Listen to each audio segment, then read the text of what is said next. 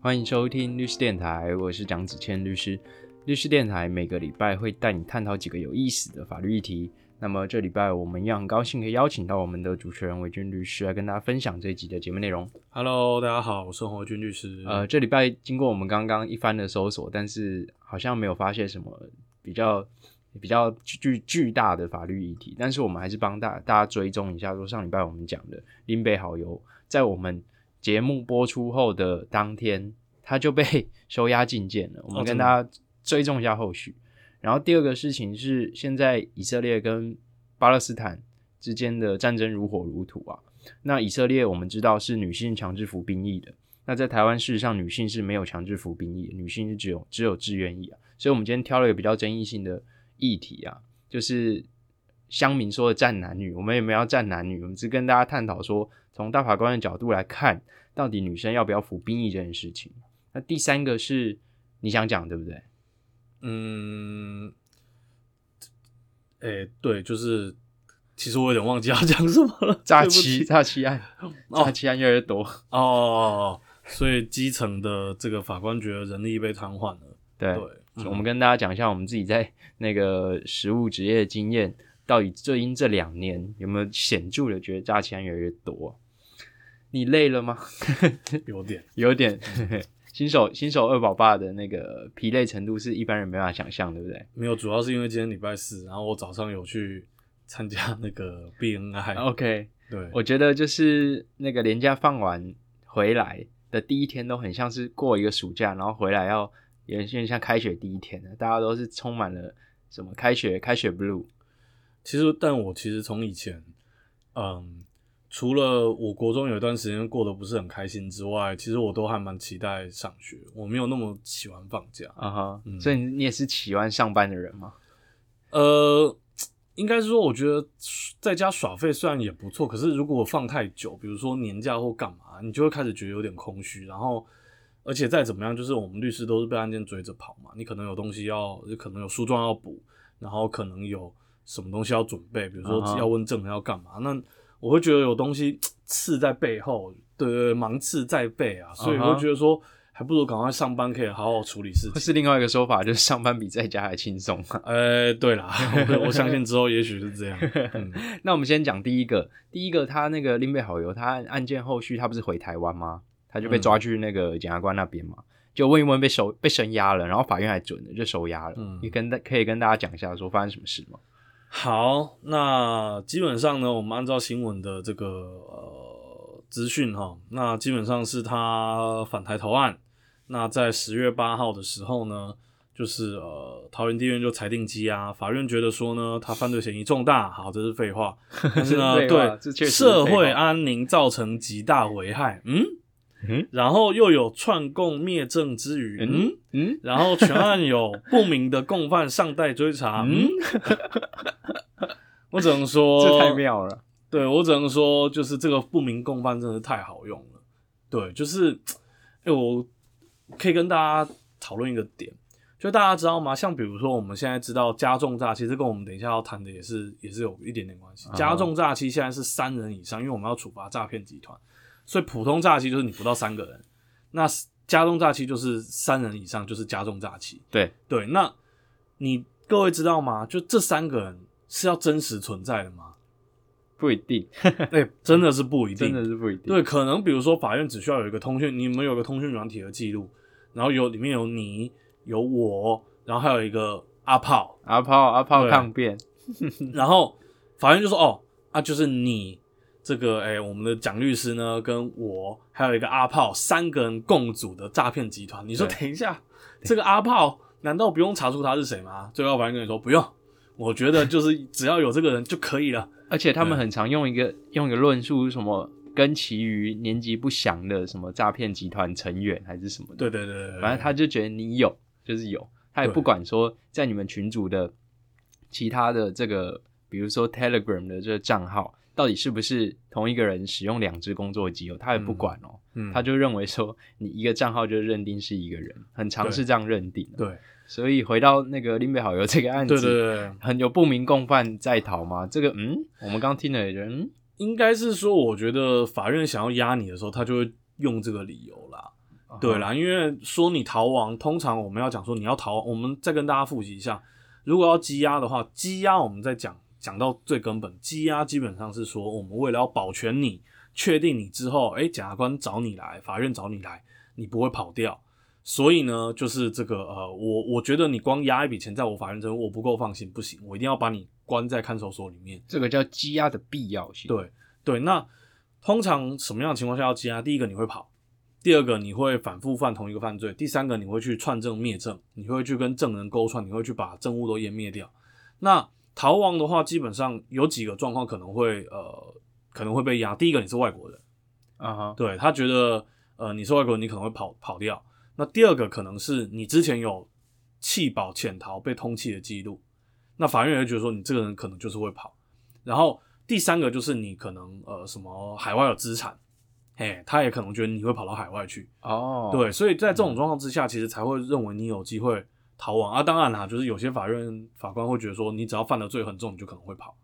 对，那我这个倒是觉得，倒是觉得不一定啦。呃，重罪只是呃最轻本刑五年以上的这个这个刑度啊，只是会让法官羁押你的必要性的他的那个标准啊，从有这个。就有有这个事实变成有相当理由，他就可以压你。对，所以回到这个案子，就是嗯他说有不明的人在逃嘛。对，哎呀，哎，奇怪，因为我们其实刚刚讲，我们不好意思，哦今天稍微一直岔题哦。就是虽然我们好像也常常做这样的事情，没差。那呃，刚刚讲的除了逃亡之外呢，另外一个就是反复实施跟串证灭证嘛。那反复实施通常是比如说你要是诈骗集团啦，像我们其实之应该前一集也有跟大家分享过，通常会觉得说你不学无术，你就是只靠这个为生，所以我放你出去，你一定会再去骗别人。然后或者是说，诶，之前新闻好像也有，就是可能他反复的去做一些伤害或者是骚扰别人的行为。那法官会觉得说，哦哇，你我每次让你交保出去，你就去做相同的事情，所以我这次一定要把你压起来。嗯，但是这个也都是算比较例外。那法院最常用就是串灭证，因为我觉得这个太容易了。你要讲他先射箭再画靶，其实也可以，因为他就会先预设说，哦，我觉得有一个什么证物，我觉得你可能有手机，我觉得你可能有什么东西藏在什么地方，或者是我觉得有可能所谓的不明共犯，这个时候就是。真的是法院想把你压起来，他就可以把你压起来。他就说：“哦，没有啊，我觉得可能有共犯啊。哦，没有啊，我觉得你可能有证物啊。我觉得你们共犯之间没有讲清楚啊，所以我要把你压起来。”对，那讲难听点就是压人取供啊哈。对，这个状况其实蛮常见的，就是法官堵烂你，检察官堵烂你，那就把你压起来。那对，回到我们上一上一集讲，我认为啦，在这种涉及到人民的自由权，之所以我们会要求法官来做最后的把关，就是因为羁押制度对人民的人身自由来说是非常大的侵害。对他几乎等于是已经有罪。讲白一点，像我们都会去的台北看守所，被羁押的人会在那边，但有一些人是在那边服刑的。对啊，那他们的待遇基本上是一样的。所以为什么后面我们上一集也跟大家讲过，如果你一开始被羁押，后来你被不起诉或者无罪，会有所谓的那个。刑事补偿的问题，因为你几乎等于是在坐牢了。嗯，那我认为其实很多时候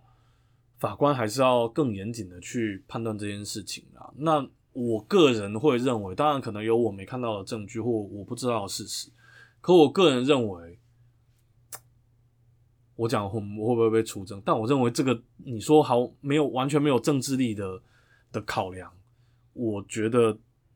嗯说不太通啊。对啊，对啊。呃，我帮大家整理一下，就是第一个，大家可能会一般人可能会觉得说羁押就是有罪，然后事实上不是这样子啊，羁押只是为了防止被告在审判期间逃亡、做筒子、出海，尤其是外国人比较有可能嘛，或者说在海外有资产的人，那或者是说那个法官认为说你可能跟其他共同被告会串供啊，那看起来说在林北好友这案子不太可能串供，因为看起来就他们两个在那边弄而已嘛。除非他有讲到其他第三人，这我们不得而知嘛，因为侦查中我们没办法去看到说这些卷证资料，除非起诉以后。那第三个就是呃，你所谓的灭证，灭证就是回到你说的啊，其实我们以前在学刑诉法的时候，有学校老师就觉得说这一条这个灭证根本就是先射箭再画靶，我觉得他说一半对一半不对。那不对的地方，我先说不对的地方就是说啊，今天他们可能就是在搜索过程中，他们有目标，有预设说他有要搜索到什么，比如说笔电啊，或者是说呃，或是他的手机啊。但是林北好友的抗辩就是说，他手机在国外不见了。那他有可能说谎，因为被告确实可以说谎，他有说谎的权利。那他这个是不是真的不见了，还是只是被他藏在某个地方？我觉得这个就可以变成一个呃积压的这个有积压必要性的这个理由啦。所以我我会帮帮大家平衡一下你的那个观点。那再来是说，你说我刚刚说有一半对一半不对，那老那学校老师讲对的地方就是说，呃，你先射箭再画靶，因为你可能会想象一个。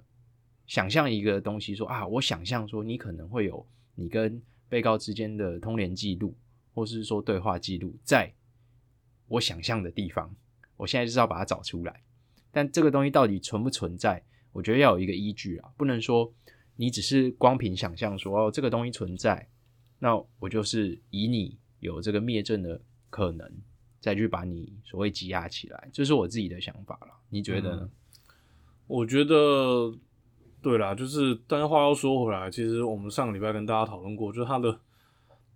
伪造文书、行使伪造准私文书，或者是所谓的恐吓为案，但他他据他讲，他才是被恐吓的人呢。我觉得再怎么样，这这这种类似的罪名都不应该是，就是你很难想象会因为这种罪名被羁押了。对啊，对啊，因为讲。老实话，就是很多我们讲就是所谓的犯罪组织道上兄弟，他们真正拿刀拿枪去去舞枪弄棒砸砸东西干嘛的，都不见得会被羁押了。那你把这种东西羁押起来，然后你说哦，因为这个对于社会什么的影响很大，哦，社会治安影响危害很大，这件事不构成羁押的理由了。哎，对啊，我觉得我就觉得很不公平啊！哎，有时候我不知道你有没有看过这种裁定，有时候就是等于说我们会律师嘛，就是难免会想要帮当事人跟法官求情，然后我觉得有一些法官很靠北，就是他会在驳回你，就等于说他还是要继续把你当事人压起来，但他在羁押里面驳驳回的理由说，哦，你讲到律师辩护人虽然讲到什么什么东西，但是这个不应该作为羁押理由的认定，或羁押原因或必要性的认定，所以就是不予采纳。我心里想，靠呗，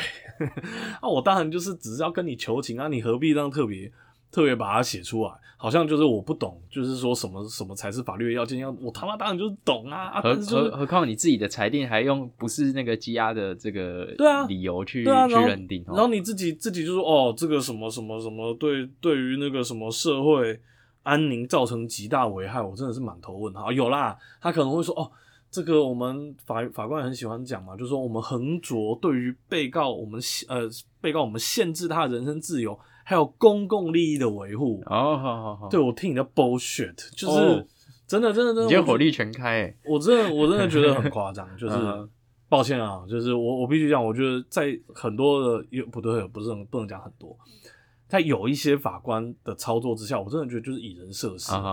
对啊，真的就是。你说法律之前人人平等，我真的是笑出来哦。对，你今天你今天战力非常强诶，你是战力强诶。就，唉，有时候真的是，我觉得我们也因为积压吃了很多苦头啦。就很多时候你会觉得说，吃虫你也要生压，对，这种你也要压。对对，嗯，有有一个小插曲啊，就是林北好有请的律师似乎看起来。呃，比较没有什么律师伦理啊，这个我们自己 我们自己律师内部有讨论啊。就律师在可能是在这个陪证的过程中有出来透透气嘛，然后就接受这媒体的应该是闲聊或采访，结果他他林北好友律师脱口说出一句说啊，我的当事人不是好油，他坏透了，他是个坏油。这个这个东西你怎么看？就律从一般人口中讲出来，我觉得。我不会去智慧啊，但是你从律师的口中讲出来，是会觉得哎哪里怪怪的，对不对？其实我觉得就是影响社会大众对你当事人的观感啊。对啊，那也会让我觉得说，我是当事人，我一定觉得说这个律师是是真的是有在公正的，真的是有在为我的利益着想吗？还是他只是想红？因为其实律师他必定会有立场，他的立场就是为当事人去辩护嘛。作为当事人不懂法律语言的时候，他会作为一个。有点像是一般人跟法律之间沟通的桥梁嘛，所以律师是一定有立场的，尤其是你是当事人的辩护人的时候。所以有时候就算我们呃打从心里觉得说这个当事人就是有问题的，但是有问题的人在法律上还是可以请辩护人。那辩护人一定是要为被告最佳利益辩护嘛？如果大家有看，比如说台剧啊，或者美剧，其实这个东西其实我是觉得没有到，就是我觉得这个东西是常识啊，对一般人来说啊，那我觉得他律师这样讲其实不妥啦。那你说这个有没有违法？没有违法，但是有律师伦理的问题，对不对？嗯，的确啦。就我们只能说，以律师的角度来说，应该是可能这位这个大律师是就是想要化解一下紧张的气氛，或者想要开个玩笑，但我觉得这个其实不太妥当啊哈，对啊，这个也是我们自己律师要引以为戒嗯，所以以上就是我们第一个帮大家讨论的，那帮大家追踪后续的，如果之后有新的后续，我们还会帮大家追踪。那第二个，我们讲第二个，第二个就是嗯，现在以色列跟巴勒斯坦之间是战争是如火如荼的在展开啊。嗯，你知道以色列女性要强制服兵役吗？我知道，我印象中好像是啊两年吗？嗯，不太确定，但是基本上他们就是真正真正意义上的全民皆兵了。对对，而且呃，我想他们的这个呃爱国心就是强到就是。一般人是国家发生战争了，想要赶快逃出去，然后他们是各世界各地人想要搭飞机回来为国参战，对，真的是蛮了不起的，不愧是就是在强敌环视之中，就是还可以。我我稍微就是也查了一下，或者是说反正看媒体的介绍，当初好像有一个什么赎罪日战争，好像是埃及不知道跟哪一个跟约旦还是哪一个国家一起打以色列，然后就是以色列还是。还是撑住了，对，就几乎要灭国，但是撑住了。然后一九七几年的时候的事情，对，对对，以色列建国史应该从一呃二战结束以后，嗯，英国把原本托管的现在以色列跟巴勒斯坦的那一块，就是现在以色列实质占领的那一部分，就是所谓的英国就撤出了嘛。那撤出以后啊，我的理解是这样子，就是那个时候。美国就是以色列就宣布在那个地方建国，然后美国在美国第一时间去承认它，所以看起来这都巧好了。巧好就是说以色列在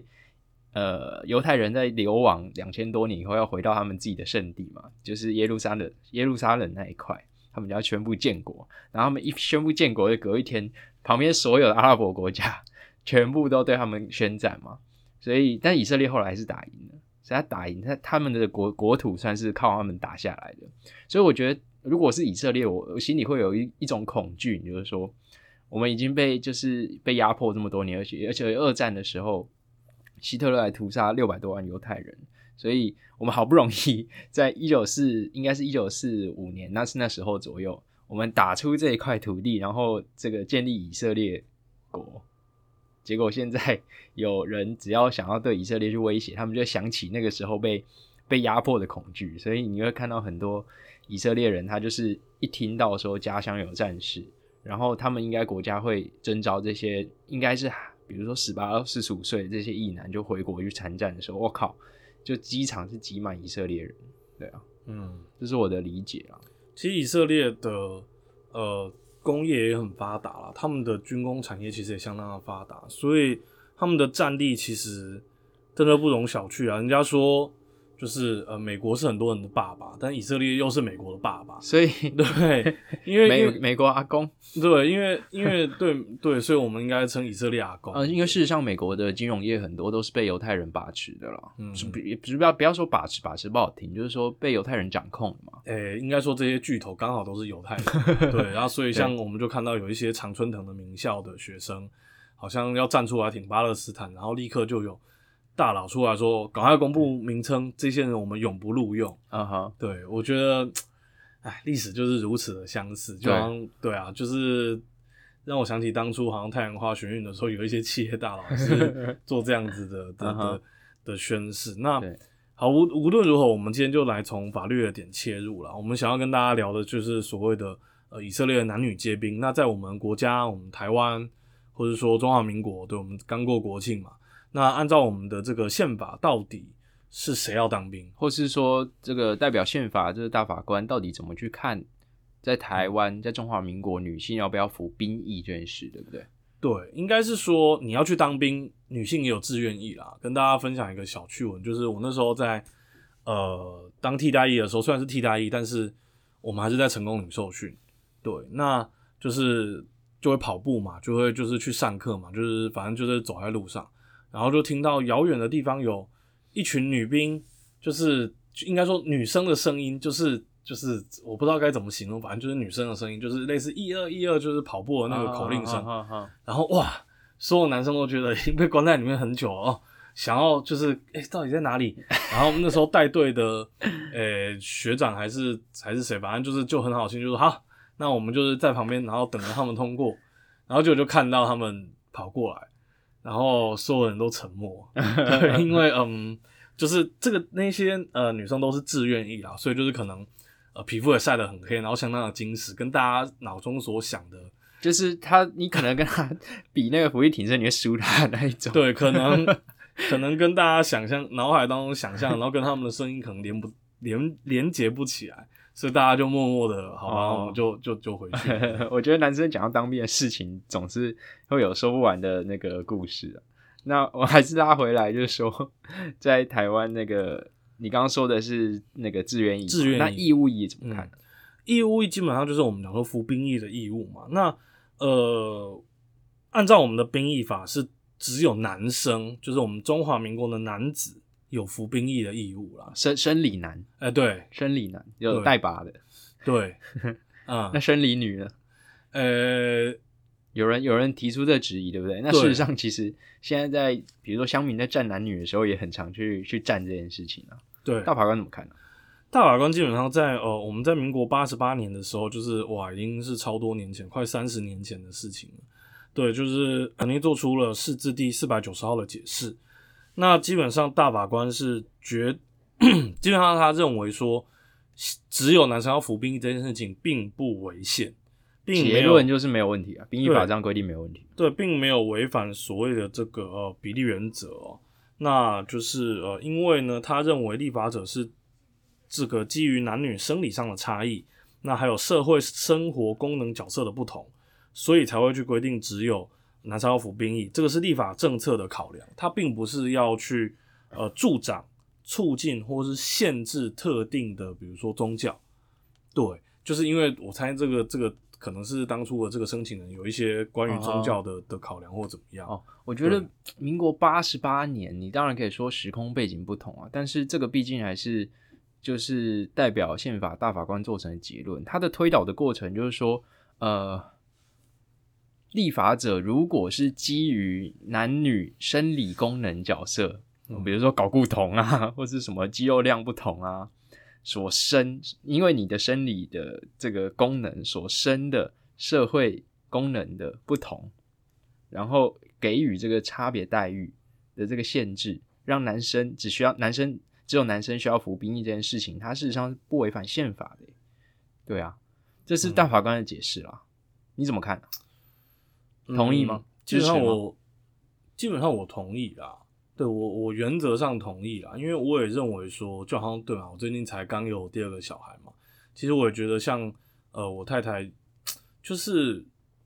我觉得啦，就是女女生从怀孕到呃生小孩到养小孩，其实都是当然养小孩是男女要一起负责，我觉得都相当的辛苦啦。对，那有一句话说什么，我是从呃当爸爸之后才开始学怎么当爸爸，是不是这样子讲？啊哈，对，我觉得男生是这样，可是你要知道，就是我也常跟就是我的好朋友分享，其实女生不是，女生其实是从她怀孕的时候，她其实找你十个月开始认知她要当妈妈。啊哈，对，那我觉得这个会有会有很大的差异啦。那所以你说大法官说，哎、社会生活功能角色上的不同，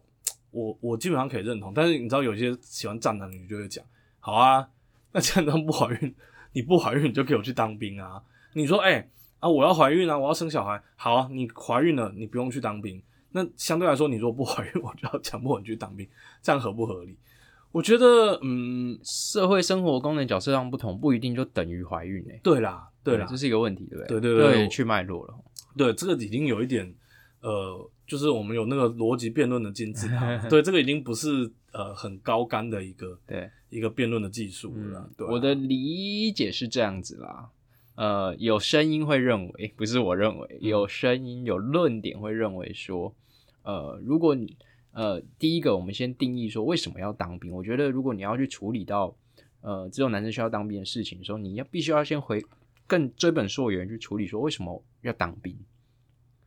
我觉得当兵它是源自于一个，因为现你有看过那个那个叫做什么《正义一场思辨之旅》吗？嗯，有，他的那个作者叫 Michael Sandel，Michael Sandel 是社群主义的倡导者，他会认为说，呃，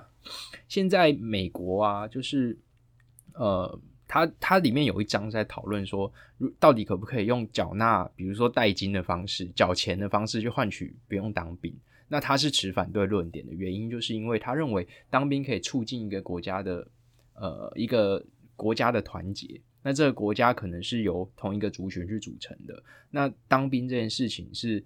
有点像是每个人的公民义务。那这个公民义务不能够用金钱去去替代，嗯，这是社群主义的观点这样认为啊。嗯，那如果从这个观点去切入说要不要服兵役的话，他我认为社群主义应该会支持说男女应该都要去服兵役这件事情，只是说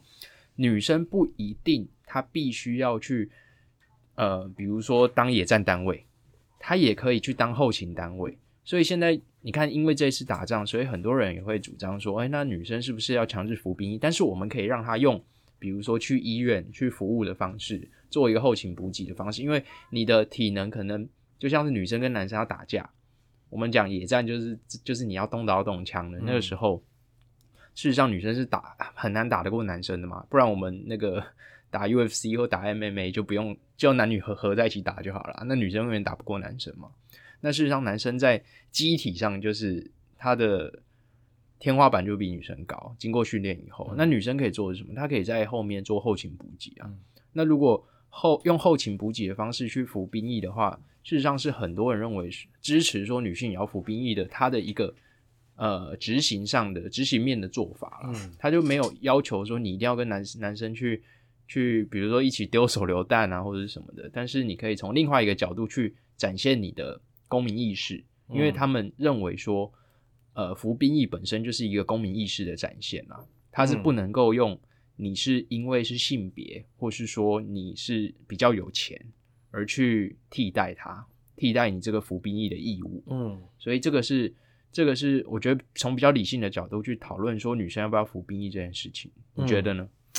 我觉得其实呃，我这边就因为我们知我们是法律电台嘛，对，我们是知识法律知识的传播者，所以我就跟大家分享一下，其实大法官并没有把话说死哦，大法官并没有并没有去讲说在宪法层次就不能怎么样怎么样哦，他其实很多时候大法官我们在大法官释字里面看到，他认为这是一个立法政策的选择。所以换句话说，他认为立法者只是依照当时的状况，按照现在的状况，他选择了只有男生要服兵役。但是换句话说，其实你从他反面的角度，他也并没有去完全的否定说，哎、立法者的政策上也有可能选择要全民皆兵的可能性。那我觉得，其实为什么以色列要全民皆兵？我们讲回来，因为他们面临的这个呃所谓的外外敌外侮的状况就非常严峻嘛。所以对于他们整个国家的程序来说，当然有这样的必要。那你说台湾难道没有这样子的必要吗？呃 你每天对不对？芒果干卖起来，哇！每到选举，哇，我们要怎么样？天上轰隆隆的都是公鸡啊！对，哎、而且其实真的是对，人家已经对不对，亲门踏户飞过来干嘛的？对我们不能永远告诉自己说，哦，没有啊，那个飞弹飞到大气层外面，对，这个很好笑哎、那个飞到大气层外面不不不影响，不影响。对我们不能永远告诉自己这样。那我是认为啦，虽然我自己当替代有，可能没有资格讲这句话，但是我认为说，呃，国家在立法政策的选择上，一如有这个一般役跟替代役，嗯那我觉得也可以在假设未来纳入女性去服兵役的话，那也许在制度的设计上可以去做像你讲的，就是类似救护的设计，因为真正发生战争的时候，其实也会需要后勤所谓的救护的这些相关的人力嘛。对啊，对啊因为医护人员现在也有限嘛。嗯如果真的是发生战争非常状态的时候，嗯所以事实上我认为说女我是支持女生应该要服兵役啦，只是说她服兵役的内涵啊，她的工作内容啊，服兵役的内容，我觉得可以做跟男生做差别待遇啦，做差别待遇。那这个差别待遇就是基于我就支持大法官的见解咯，就是因为生理功能角色所生的社会功能角色的不同嘛，所以我认为这个就是可以。作为男生女生在服兵役，他的工作内容的差别。但是我认为全部人都要服兵役的原因，是因为它是一个公民义务，嗯哼它是你作为一个中华民国人民，或是 你要跟意识形态作为一个台湾的人民，嗯你必须要去履行的义务。这个嗯是社群主义的观点，那某种程度我是支持他的。嗯那回过来啊，回过头来，就是说因为我们今天从以色列跟巴勒斯坦中间作为开场嘛，那我嗯其实从巴勒斯坦角度去去去看这个观点，我会觉得说，因为以色列大概从两千多年前他就被他就被驱逐出这这一块现在以色列这一块领土了嘛，他在嗯两千多年一九四几年的时候才回过回过头来。那其实这在这两千多年的期间，其实都是阿拉伯人住在上面的啦，嗯所以从阿拉伯人的视角就会觉得说，哎、我在这边住了两千多年，结果你在一九四五年英国解除托管，以色列人就突然就是宣称说这块土地我在两千多年前的时候就住在这边，只是因为我在外流亡，现在我回家了。但是他们就会觉得说，哎、可是我在这边住两千多年，所以我觉得这个会是一个无解的一个难题啊。嗯嗯对啊，嗯我觉得这个你说谁对谁错，你讲难听一点，拳头大的就是对的啊、我觉得对啦，然后就是这，我觉得这个国际冲突，应该说这这个涉及到很多的层面啊，其实也不是我们对，就是这个呃法律型的 知识的 U 呃不是不是 YouTube 讲说我们的 Podcaster，不然我们要转型成军事电台。对我觉得不是我们该处理的问题啦，但是的确就是呃有很多的思考的层次。那一如我们一直呼吁大家，我认为就是其实呃每个人可以都选择支持，你比较支持以色列，还是比较支持巴勒斯坦？那但是你都是要去阅听了足够的知识之后再来去做去做决定啦。我讲嗯我讲讲比较直白一点，大家也都是从那个圣经，就是其实世界三大宗教都从都是从圣经发源而来的嘛，只是说呃以色列他们信信信仰的是现在所谓旧约圣经嘛，然后在圣经发展的一段故事嗯。在撰写的过程中，就发展出了所谓的现在伊斯兰教嘛，对，所以其实大家都是都是来自同一部经典嘛，所以我是觉得说啊，看到人类这样子，呃，其实要有秩序才是才是反常态的事情啊。嗯那其实更多的是呃这个存在的混乱，我的想法是这样。那今天因为时间的关系哦、嗯所以我们原本答应大家说，这个我们要讲一下诈欺罪现在很泛滥的原因，嗯，我们就顺延到下礼拜。好，对，我们嗯，答应大家下礼拜来讲。对对，因为待会呢，我们两个到外县市开 庭，对，大家可以感受一下律师的忙碌啊，在礼拜四的中午。那律师电台，我们这礼拜要讲两个事情，第一个帮大家追踪林北好友的被羁押了嗯。的后续啊，第二个就讲说从以色列的的这个跟巴勒斯坦之间的战争来看一下说